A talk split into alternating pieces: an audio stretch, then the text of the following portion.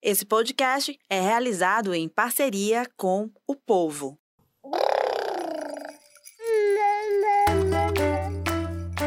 Você ouve agora o MamiCast, o seu podcast de maternidade com informação e leveza. Olá, muito boa tarde. Sejam todos vocês bem-vindos e bem-vindas ao MamiCast, o seu podcast de maternidade com informação e leveza. Eu sou Raquel Gomes, mãe da Serena e da Martina, jornalista. Toda semana a gente traz aqui ao MamiCast temas importantíssimos sobre gestação, infância, maternidade, enfim, tudo que envolve ali a educação parental, tudo que envolve a, esse universo né, dos nossos pequenos que a gente precisa estar muito atento e muito bem informado. Então, semanalmente, fontes aqui ilustríssimas contemplam aqui os nossos 57 episódios. Estamos no número 57 hoje. E você que ainda não conhece, não conheceu, não seguiu o MamiCast como podcast nas suas plataformas de áudio, vai lá e procura, né? Coloca lá o nosso nominho, vai atrás e acha todos os episódios. Tem muita, muita informação é, importante. Se você acabou de descobrir que está grávida, ou se você ainda está nas tentativas, ou se você nem quer ser mãe, mas você tem um sobrinho, uma sobrinha, tem uma convivência com algum pequeno dentro de casa. Então, é muito importante você fazer parte aqui dessa rede, né, que é a nossa rede de apoio. Nós somos rede de apoio na maternidade. E o tema de hoje não deixa de ser um tema também importantíssimo, né, e tem muita relação, sim, é, com a saúde mental das mães, das crianças, dos pais, das famílias, e tem a ver com um caso que vem repercutindo nacionalmente desde o último dia 11 de novembro. Ah, o caso da apresentadora Ana Hickman, de 41 anos, ela sofreu agressão do ex-marido Alexandre Correia, agressão essa que aconteceu na frente do filho do casal.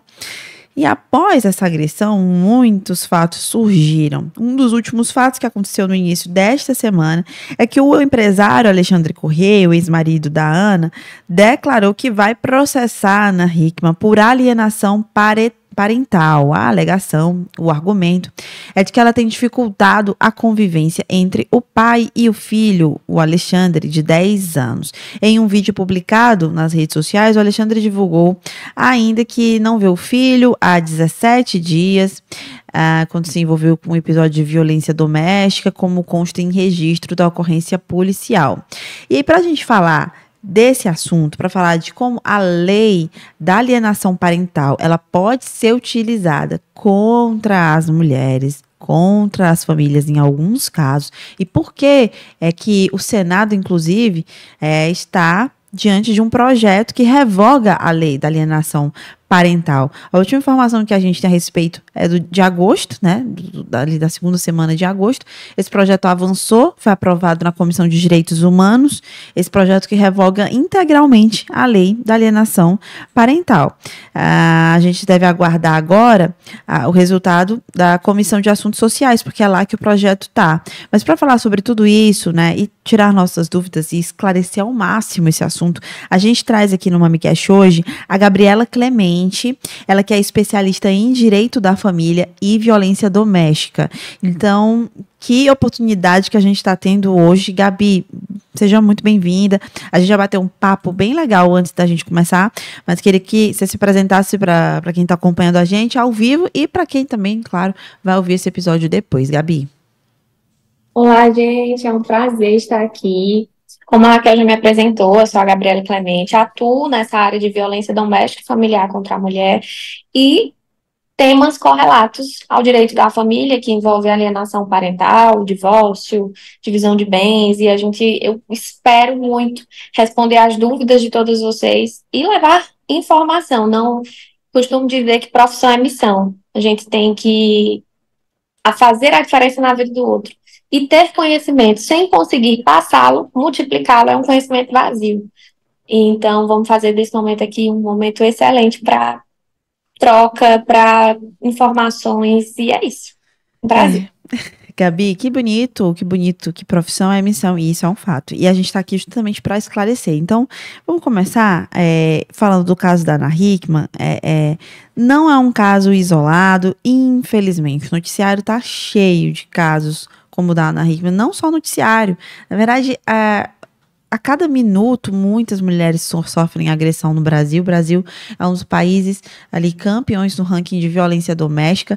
A Gabi, inclusive, ela tá falando de um de, de um local, né? Ela tá falando de Juazeiro do Norte, aqui no Ceará. E ela tá falando de um local que também, né? A região do Cariri, né, Gabi?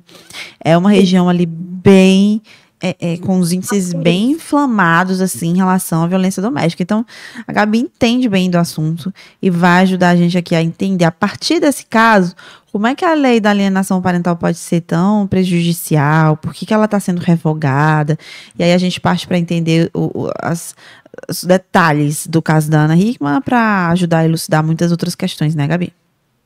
Sim, sim, com certeza. Na, atualmente, além da minha advocacia privada, eu estou à frente do Centro de Referência da Mulher, no que tange a parte jurídica, é, que é um órgão, é um equipamento municipal que atende a mulher em seu três, seus três viés: psicológico, jurídico e assistencial, para que fortaleça a mulher que está em situação de violência e que assim ela possa procurar os seus direitos e sair daquela situação tanto o antes, muitas mulheres procuram ainda no relacionamento, outras procuram durante, já terem, já, já ocorreu a agressão, já pediram a medida, e elas ficam sendo acompanhadas por nós até que elas realmente saiam dessa situação. Importantíssimo, o centro de referência da mulher, aí de Juazeiro, né? É, é o que você trabalha, que você trata, e é um dos, uma das ferramentas do Estado oferecida pelo poder público é, que mais atende, consegue atender. Então, assim, é, é uma iniciativa sensacional, é, mas que muitas mulheres nem sabem que podem recorrer ou que, ou que, que têm acesso, né? É, Gabi, você está diante aí desse, desse caso também? Você acha que a gente precisa espalhar mais essa informação aí para as pessoas conhecerem? Sim. Quando eu vejo o caso da Ana Hickman, inicialmente, além, claro, da própria agressão, do desrespeito, sabe o que mais me chamou a atenção, Raquel? Hum. Quando se a notícia, quais eram os principais comentários? Com relação a Ana Hickman, né? Era assim, tão bonita, por que estava num relacionamento assim? Tão rica, por que tanto tempo em um relacionamento assim? Por que ela aguentou tanto? Por que não denunciou antes? E aí eu fico me perguntando: como a sociedade consegue, diante de um agressor e vítima, né? Eu vou falar possível, gente, porque não se tem sentença transitada em julgado, muito embora a gente esteja acompanhando os casos, mas juridicamente, por uma questão de preservação, preciso falar assim. Então, se eu tenho essa situação, eu esqueço completamente a atitude errada de alguém e eu vou culpar a vítima a vida inteira culpando a mulher, porque é a mulher que aguenta, porque é a mulher que permanece ali, porque é a mulher que. Não! E o homem que cometeu a agressão, ninguém olha para ele? É sempre a mulher, né? Até aí, até quando a mulher é agredida, ela ainda assim é culpada. E nesse caso da Ana, você tem razão, é um argumento. Eu já ouvi, olha, é, não me lembro exatamente qual foi a situação em que eu falava sobre, mas era um caso de, de violência doméstica, nacionalmente é, é, conversado, e aí a pessoa que estava conversando comigo falou exatamente isso. Olha, é, tudo bem, ele é culpado, mas e ela? É, a mulher ela tem, ela, ela percebe no início que o cara é agressor, por que, que ela deixou continuar? Então, a culpa é dela também. Tipo assim, como que alguém pode utilizar esse tipo de argumento, hein, Gabi? Exatamente. E assim, é, preciso falar sobre dependência emocional. E a gente tem uma ideia de que a dependência emocional só vai acontecer para mulheres que não tenham o ensino superior, por exemplo, para mulheres que não tenham condição financeira, que não tenham estudo, bem como se tem uma ideia de que aquele homem com ensino superior, com uma, uma condição financeira, uma classe social mais, mais bem abastada, digamos assim, ele não cometa. Não é a ideia? A gente fala que a violência ela é virulentamente democrática. Ela não escolhe credo, não escolhe cor, não escolhe raça, ela pode acontecer em todos os seus âmbitos e níveis.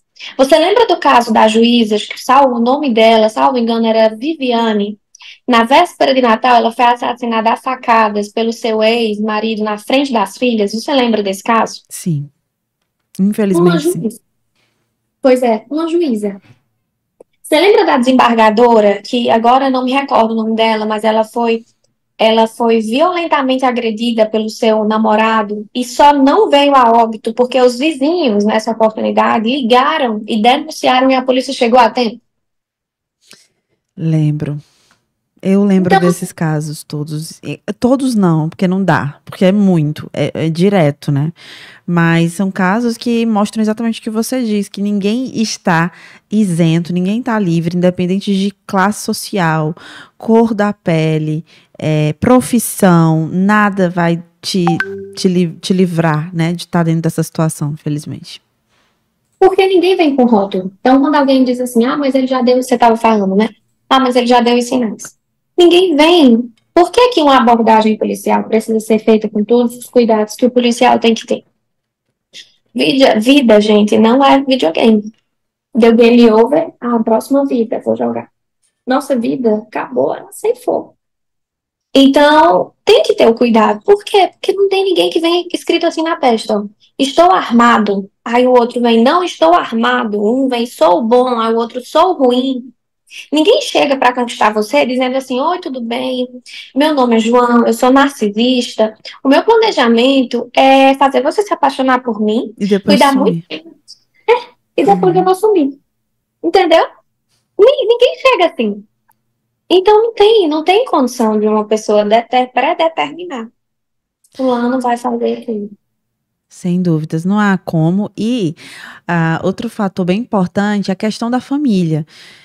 Fica ainda mais difícil para a mulher depois que ela tem um filho com aquela pessoa que né, ela não é todo o tempo agressor, ela não, agressora, ela não é todo o tempo rude, violenta. Ela tem aqueles flashes e momentos que vão balancear de certa maneira na cabeça daquela mulher e que vão pesar na hora dela pensar: poxa, mas eu tô me separando do pai dos meus filhos. Como é que eu vou deixar os meus filhos sem pai? Então, essa é a primeira culpa que vem, e eu sei que é. Eu sei que é, é o primeiro, o primeiro ponto a ser é, é, pelo menos considerado, né, na cabeça de uma mulher que está sendo vítima de qualquer tipo de agressão, violência doméstica. Sim, porque assim, quando se inicia um relacionamento, inicia-se pensando em uma perspectiva.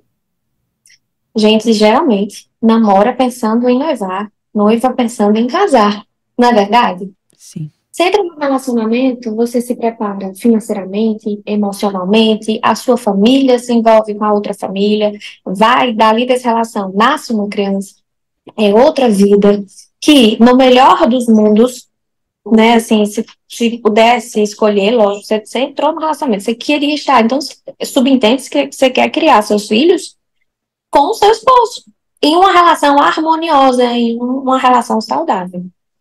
Quando se vê dentro da violência, quando você fala que a pessoa tem lapsos bons, é porque a gente diz que a violência ela é cíclica, é o ciclo da violência. Como é que funciona? Primeiro, a pessoa é muito boa, né? Ela tá ali, ela é muito boa. Meu amor, você, eu estou ali presente. Então você prova do bom da pessoa e você se encanta. Em um dado momento, ela entra numa fase de tensão já não é mais tão atencioso, já é, já briga, já coloca a culpa em você. O que antes você era linda, ah, meu amor, você é tão comunicativa, agora você já é assim, você fala tanto com as pessoas. Você não deveria estar conversando tanto com os outros. que é isso? Que abertura tão grande é essa? Ou então, que roupa é essa?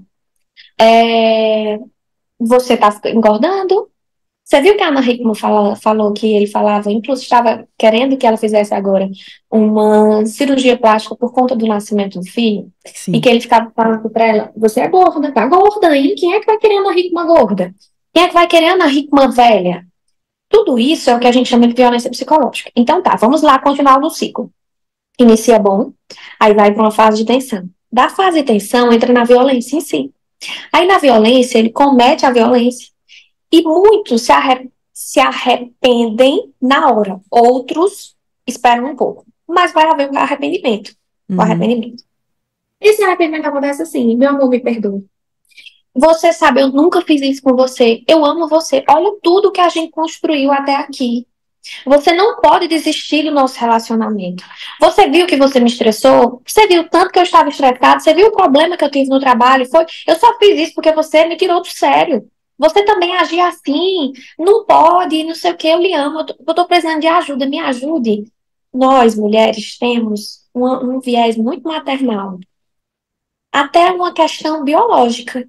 O homem não nasce com útero, nós nascemos. O homem não nasce com ovários, nós nascemos. Nós temos hormônios diferentes. Então a gente tem isso, a gente olha para o parceiro e diz assim, nossa, ele já foi tão bom, ele está precisando de ajuda, ele está passando por problemas. Ele não é ruim, ele é bom, você lembra lá do que foi bom. Eu vou ajudá-lo. Aí ele entra na fase da lua de mel de novo. Atencioso, carinhoso, presente, tudo que você ama nele. Daqui a pouco vai girar e vai para atenção vai girar e vai para agressão. Por isso que muitos relacionamentos perduram ainda que com violência. Porque a mulher está ali constantemente esperando a mudança, está ali constantemente esperando que o homem volte a ser quem ele foi quando ela conheceu. Entendeu? Sem dúvidas, sem dúvidas. É, é um ciclo mesmo e que é, é, justifica as perguntas da, que a gente até falou no início, né? Ah, por que, que essa mulher aguentou tanto tempo? É porque ela estava esperando que melhorasse, ela estava esperando que desse certo, ela estava esperando que tivesse aí o ciclo da bonança e que esse ciclo da bonança fosse. Retornasse. É, fosse eterno, né? Que nunca, enfim, que a violência não acontecesse mais às vezes até ela tem ali uma, uma esperança mesmo cer certeira de que aquele homem vai mudar e ela já tem todos os mecanismos, ah, ele está fazendo terapia, ele está se cuidando de tal e tal forma. Então, eu acredito que a melhor coisa é você nunca julgar, nunca achar que você pode julgar absolutamente ninguém, principalmente uma mulher em situação de violência, né? Eu vi que muita gente falou da Ana Hickman nesse sentido, porque ela tinha passado, foram 25 anos de casamento, né? E aí muita gente falou: ah, ele não era violento de agora, é, ela, ela demorou muito tempo para isso. Olha só, realmente para a gente ter visto que a gente viu, o Brasil viu, né? Apresentadora nacionalmente conhecida, Ana Hickman, é, ter chamado a polícia, ter prestado um boletim de ocorrência, ter realmente ido às vias de fato, realmente é porque aquela agressão ela não dava mais para continuar. E foi realmente Sim. a gota d'água, e foi aquele, aquele, aquele contexto lá que não dava mais para esconder, porque, enfim, há vizinhos, há sociedade, há tudo. E ela quer saber? Não quero mais saber que todo mundo vai saber, não. vou sair desse processo, vou sair dessa situação de violência. Realmente um, um processo muito doloroso, porque dá para ver, né, na própria, no próprio semblante da Ana Hickman, quando ela aparece em público, mesmo quando ela tá num momento que não tem nada a ver para falar disso, não, não, tem, não tá nem falando disso, mas a gente percebe que ela tá passando por um processo difícil, é, onde ela tá só querendo resguardar a família dela, que é ela e o filho dela. Não é mais ele, porque ela está pedindo até um divórcio. E é aí que a gente vai entrar. Eu queria também abrir para as pessoas que estão acompanhando a gente e quem quiser também participar, mandar a sua dúvida, deixar a sua dúvida aqui. Quem conhece algum desses casos, quem já tem alguém que esteja passando, ou se você mesmo está passando não quer que a gente nem identifique, tudo bem, mas a gente quer só trazer luz a esse caso. E aí eu vou pedir para a Gabi começar explicando uma coisa. Vou trazer aqui os últimos acontecimentos. Ana Hickman pediu divórcio com base na Lei Maria da Penha. Por que, que esse divórcio com base na Lei Maria da Penha, ele é diferente? Em que sentido de um divórcio convencional? Por que, que, ela, que ela quis usar, sim, a Lei Maria da Penha para fazer o pedido de divórcio? O intuito do pedido de divórcio pela Lei Maria da Penha é celeridade. Porque como o processo, né, o procedimento no caso, porque nem sempre vai ser um processo pela Lei Maria da Penha, só explicar isso para vocês. Eu posso pedir medida protetiva sem representar criminalmente a pessoa. Então, eu posso fazer um mero procedimento que não gere um processo. Pois bem, dito isso, a lei ela permite que a mulher ela solicite já, dentro desse âmbito da Lei Maria da Penha, o divórcio com que intuito? De celeridade, de ser mais rápido. Mas alguns juízes entendem que tudo bem, eu, eu concedo o divórcio, mas outros juízes entendem assim, esse caso, ele tem muita repercussão no quesito. Muitos bens a dividir, muitos problemas, é, tanto nessa questão de divisão de bens, pen, é, pensão alimentícia, no caso, também pode ser solicitada pela medida, na medida protetiva, pode ser determinada alimentos provisórios, é importante colocar isso. É, mas geralmente são alimentos bem baixos, valores bem irrisórios, assim, pelo menos é o que eu vejo.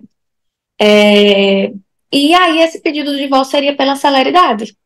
Só que o juiz, pelo que eu entendi, ele se, se posicionou no sentido de é muito complexo o caso. Então, eu, enquanto juiz da seara, dessa seara criminal aqui, não me sinto apto a resolver essa lide, ou seja, esse conflito.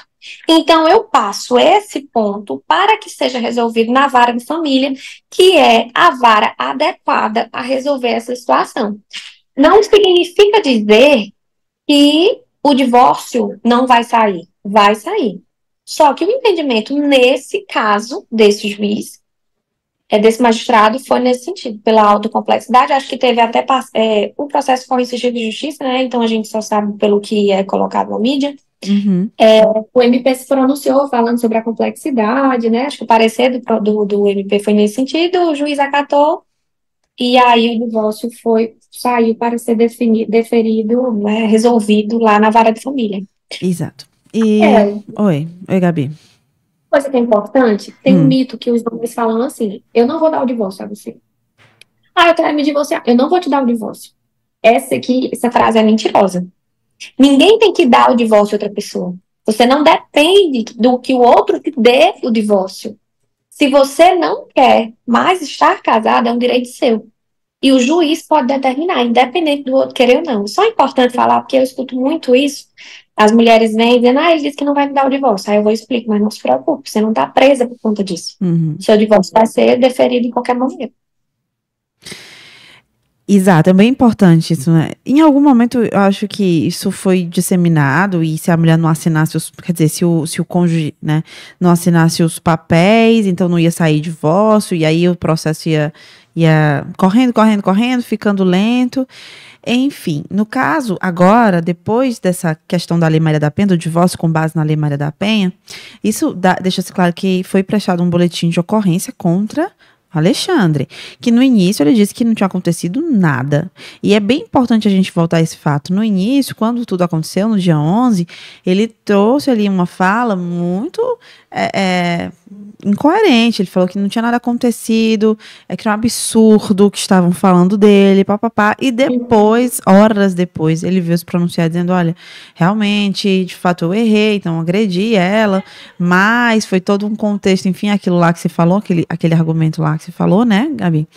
Então já trouxe outra versão. Então a, a mudança de versões em pouquíssimo tempo, né? Com base ele foi vendo que aquilo lá foi tomando uma, uma uma, uma proporção maior, e aí ele viu que até ele foi na padaria e xingaram ele, e, enfim, fizeram falaram alguma coisa contra ele.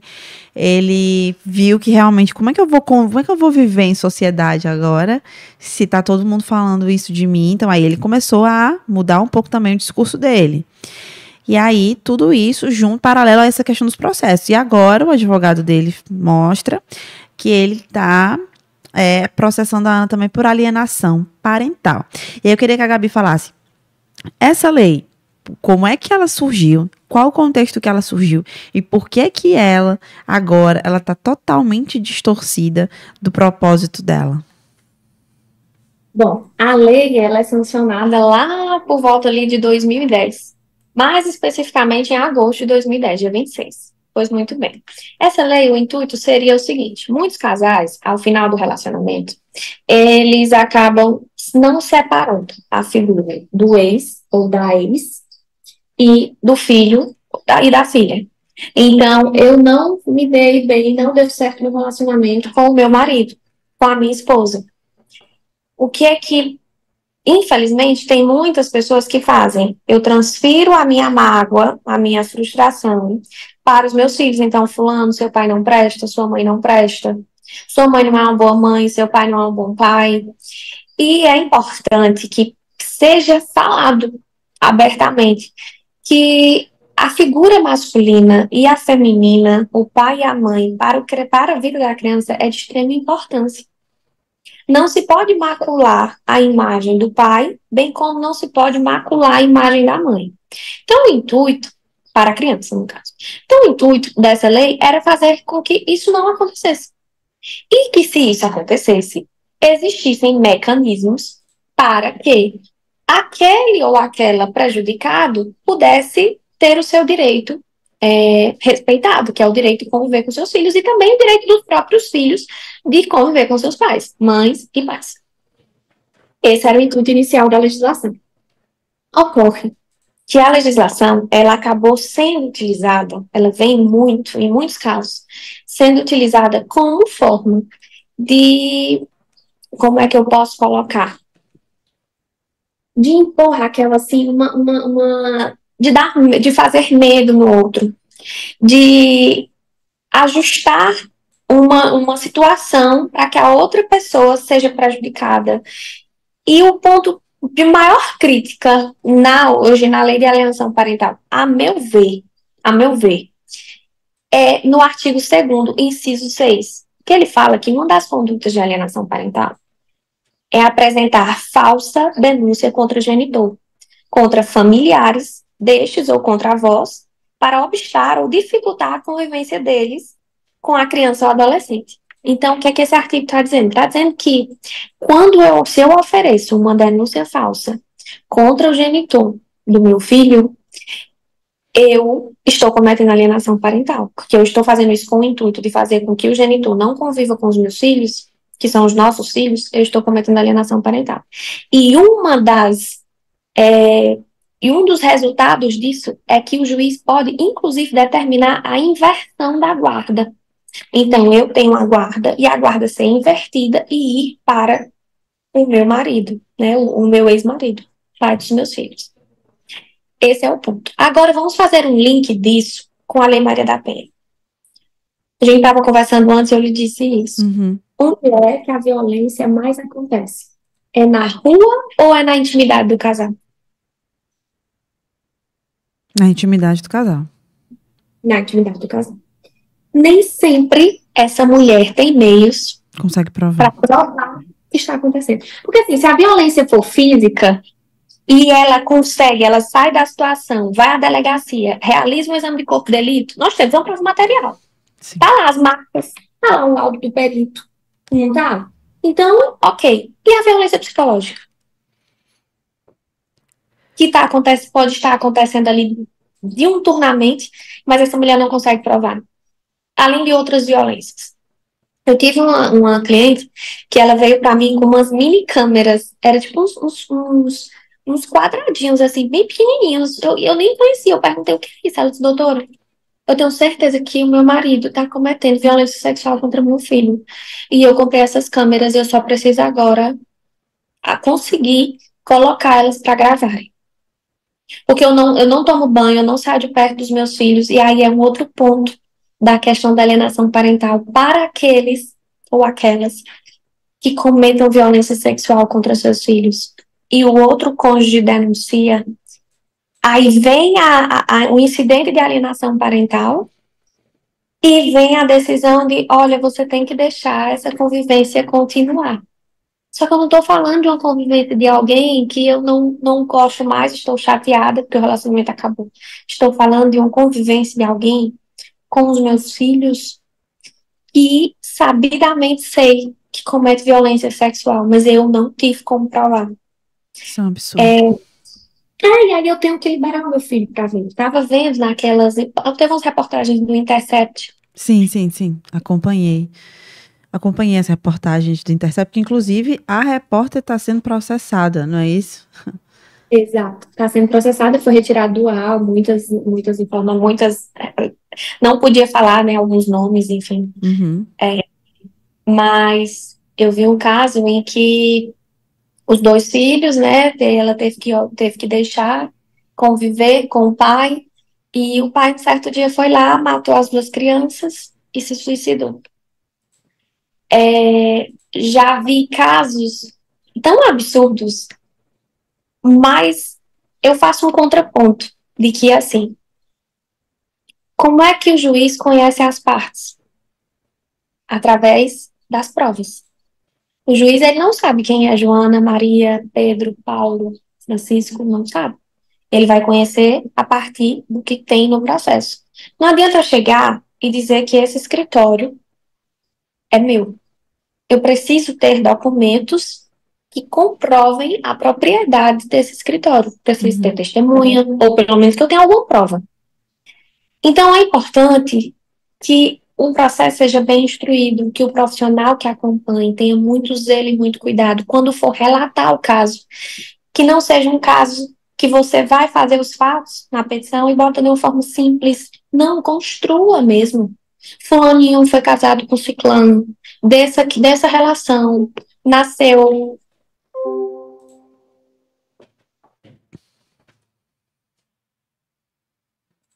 Gabi, eu não tô conseguindo te ouvir.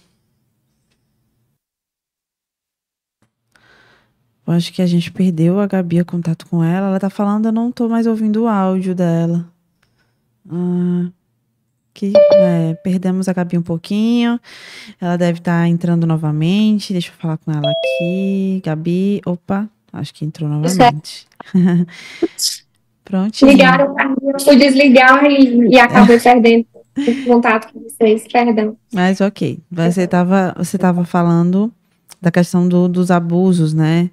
Dos abusos e desse agressor.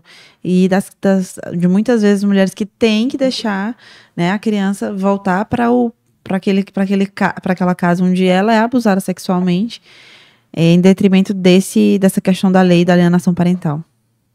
Isso, isso, exatamente. E assim, é, é, o que, que eu quero deixar de mensagem? Gabriela, o que você quer deixar de mensagem? Hum. Todas as vezes que eu vou para uma palestra, todas as vezes que eu sou convidada para algum momento em que eu posso passar uma entrevista, eu quero dar as informações que essas mulheres, esse ser humano pode ter.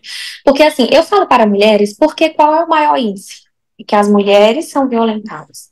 É mais raro os casos dos homens. É muito mais, é, os índices são muito maiores para as mulheres, entende? Então, por isso, é por isso que eu falo nesse sentido. Mas veja, Raquel, mulheres, não é não é proibido você fazer escuta, você gravar, você gravar as coisas que estão acontecendo na sua casa. Por que eu estou falando isso? Porque já ouvi uma mulher olhar para mim e dizer, doutor, eu gravei e ele falou assim para mim, se você se você usar, eu vou processar você porque você não pode me gravar sem minha autorização. Pode, sim. Se você tiver em comunicação com uma pessoa que está lhe agredindo, que está, está, você sabe que a pessoa te liga porque ele já não manda mensagem para não ficar salvo.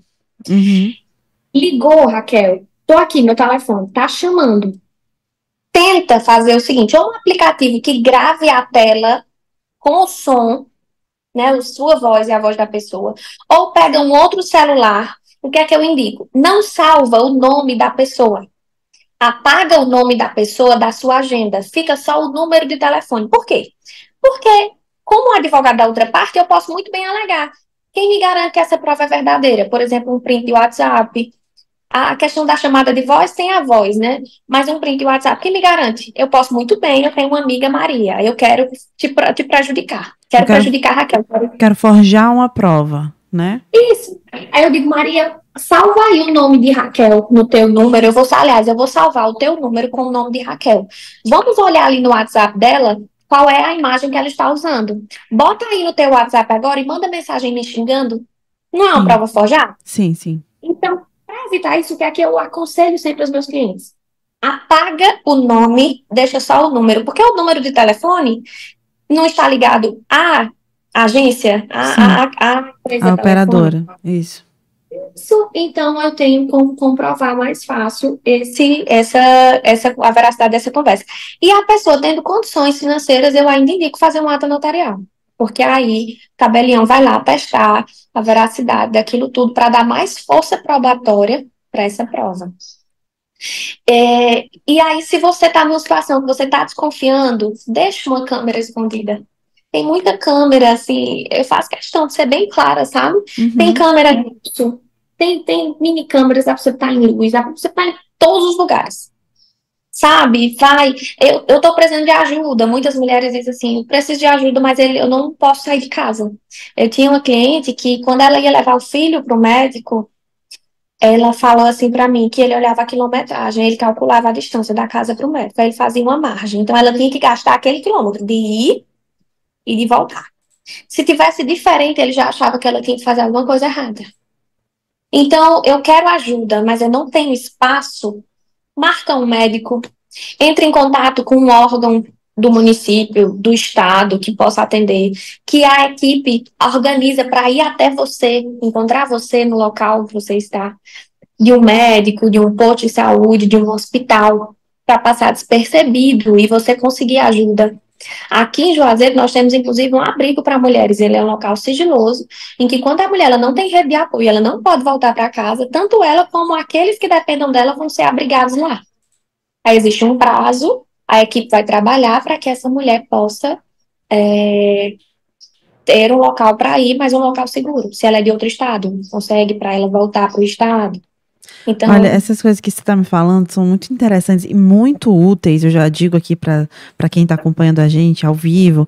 É, deixa, deixa o like nesse vídeo para que mais pessoas possam ter acesso a esse material, a esse conteúdo que é tão importante. Já pensou uma pessoa que está passando por essa situação, que está é, impedida de, enfim, até de procurar ajuda, como a Gabriela está falando, é, ela tem acesso a esse conteúdo super, super importante.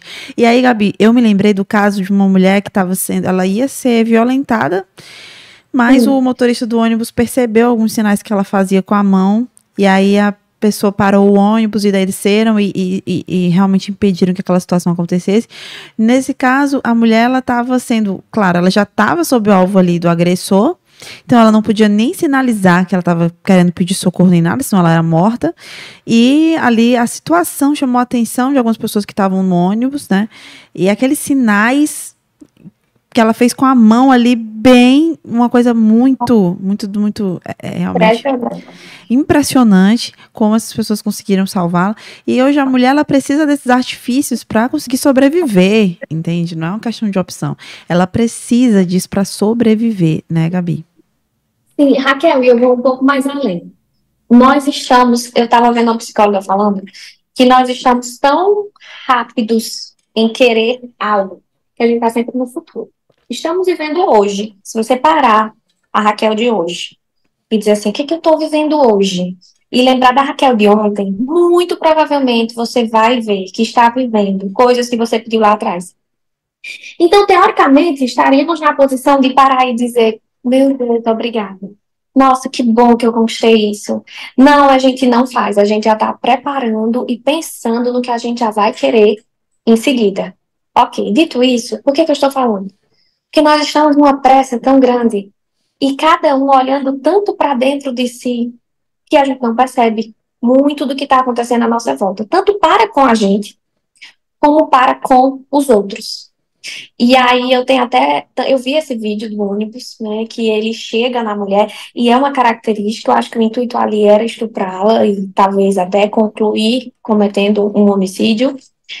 É, e aí o pessoal do ônibus percebe aquilo, desce e consegue salvá-la. Meu pai, certa vez, ele estava em casa e ele disse que sentiu no coração dele uma vontade, ele gosta muito de andar de moto, sentiu no coração dele uma vontade de pegar a moto e sair. E ele disse que simplesmente se vestiu e saiu.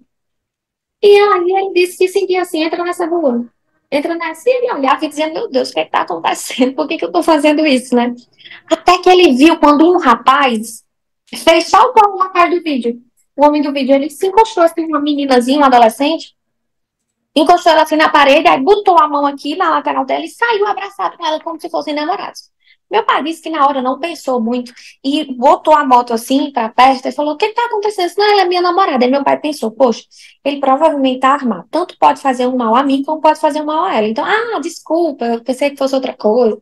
Tá, tudo bem, tchau. Meu pai deu a volta e veio, ficou acompanhando sem ele ver atrás, né? E a, ela, ela, meu pai falava que ela passava assim nos lugares, Raquel, e ela, ela, ele com a mão aqui, né? Ela tentava pegar na roupa das pessoas aqui embaixo. Uhum. Isso ela tinha 14 anos, 13, 14, por aí.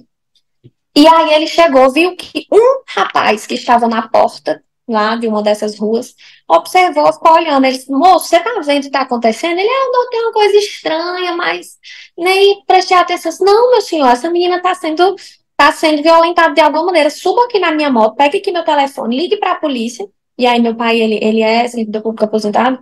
Ligue para a polícia, vá avisando onde é que a gente tá, peça para virem com o intermitente desligado e, e vamos ajudar essa menina. Aí ele subiu na moto e começou a ligar para a polícia, e aí o pessoal da polícia foi prontamente.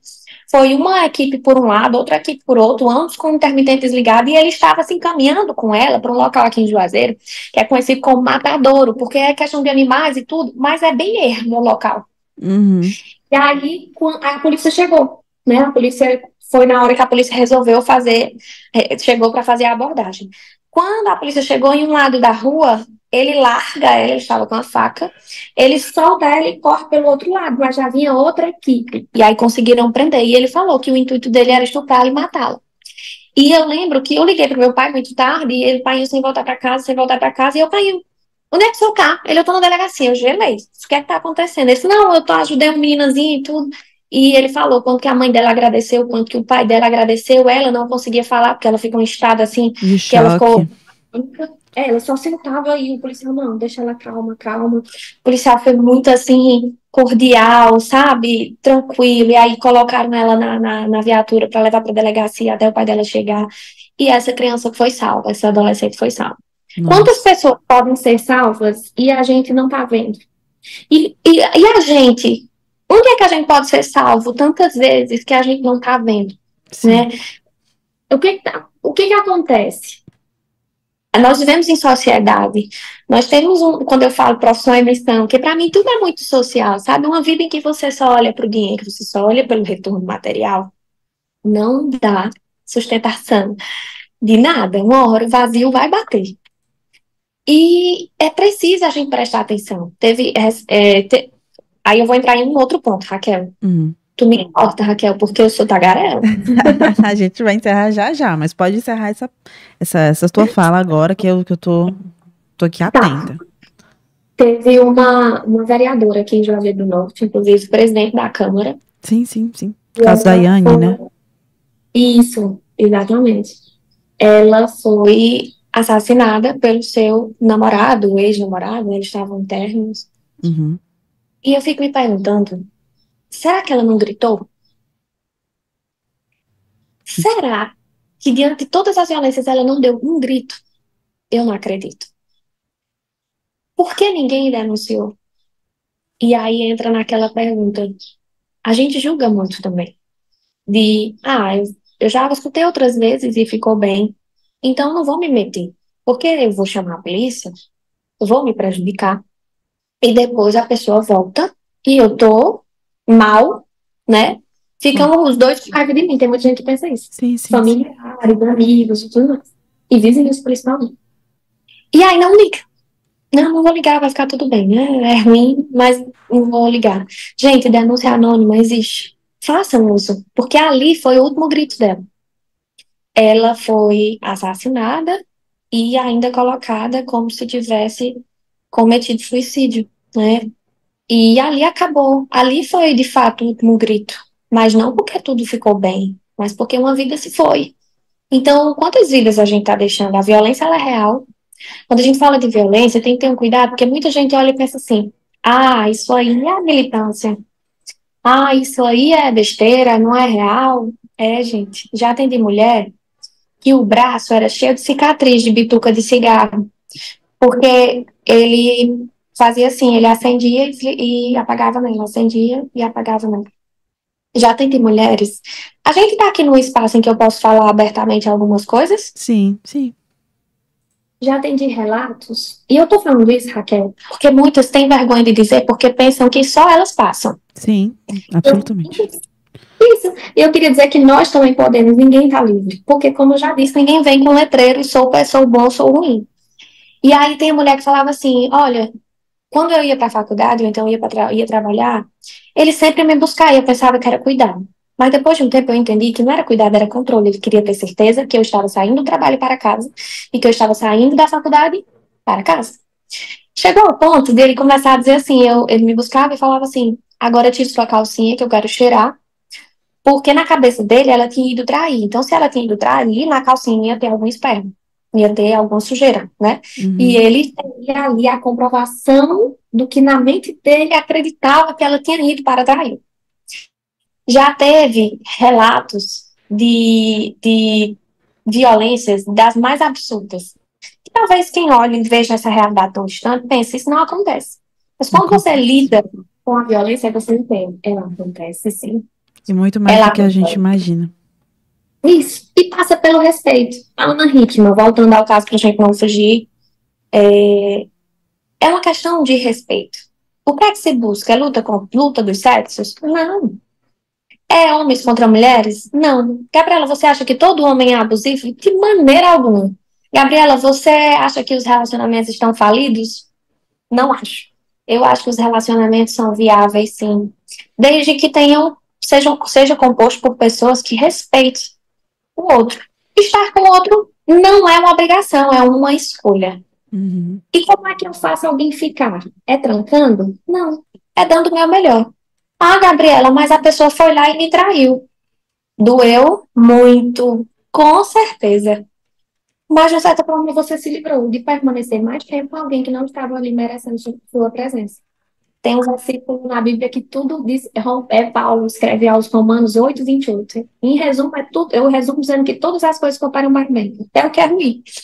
Então, se relacionar é divino, desde que seja respeito de um lado, respeito do outro. Nascimento de filhos é importante. A lei de alienação parental tem suas críticas? Tem suas críticas. Tem seus pontos positivos quando foi criado o intuito? Também, vai ter dividir opiniões. Mas o que se precisa preservar? A criança que está sendo formada, o ser humano que vai ser formado ali. Que tem a figura masculina, que tem a figura feminina. Gabriela, eu não estou diante de algo que eu possa optar. É uma situação de violência sexual. Procure as autoridades. Eu sei, procure um profissional que seja capacitado. Reúna o máximo de provas que você conseguir. Fique próximo. Se der para comprar câmeras, como eu já falei, compra. Vê o que, que você consegue fazer para que o juiz ele, ele tenha condição probante, ou seja, com provas no processo, para acreditar no que está falando. Muito importante, sem dúvidas. Nossa, eu acho que foi muito forte tudo isso que você falou, Gabi. E eu queria muito até ficar mais tempo com você né, falando sobre isso, se pudéssemos. Eu acho que ainda vai ter muito pano para manga, porque outros casos existem, a gente também pode tratar aqui, mas é de muita utilidade a sua ajuda. Eu queria agradecer, né, em primeiro lugar, é, toda a sua disponibilidade aqui com a gente hoje é, dizer que você que está acompanhando ou que não conseguiu acompanhar ao vivo, acompanhou depois desse episódio, é, a Gabi tá no Instagram, você pode, ela vai dizer o arroba dela daqui a pouco, e você também segue a gente no MamiCash e fica por dentro desse conteúdo que vai ser soltado os melhores momentos através de cortes no Instagram, né, Gabi? Isso. Gente, eu tô no Instagram, meu perfil é Gabriela A Clemente, então fica Gabriela, repete o A, né? Gabriela A. Clemente.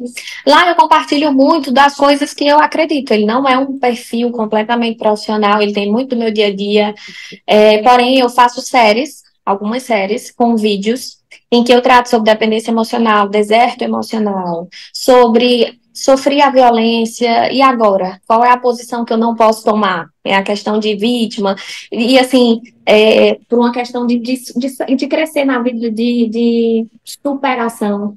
É, falo também sobre direitos, eu coloco caixinhas para vocês dizerem o que, que vocês estão querendo que eu fale, inclusive o tema pedido anteriormente foi alienação parental.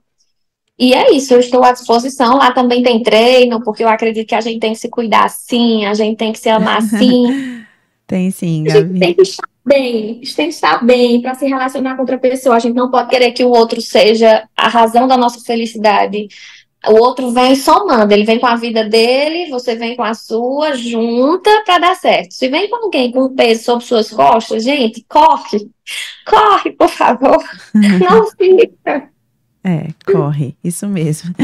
Gabi, muito obrigada mais uma vez. Vou encerrar aqui por aqui o nosso MamiCast de hoje, episódio número 57. Vai lá e confere os outros conteúdos também.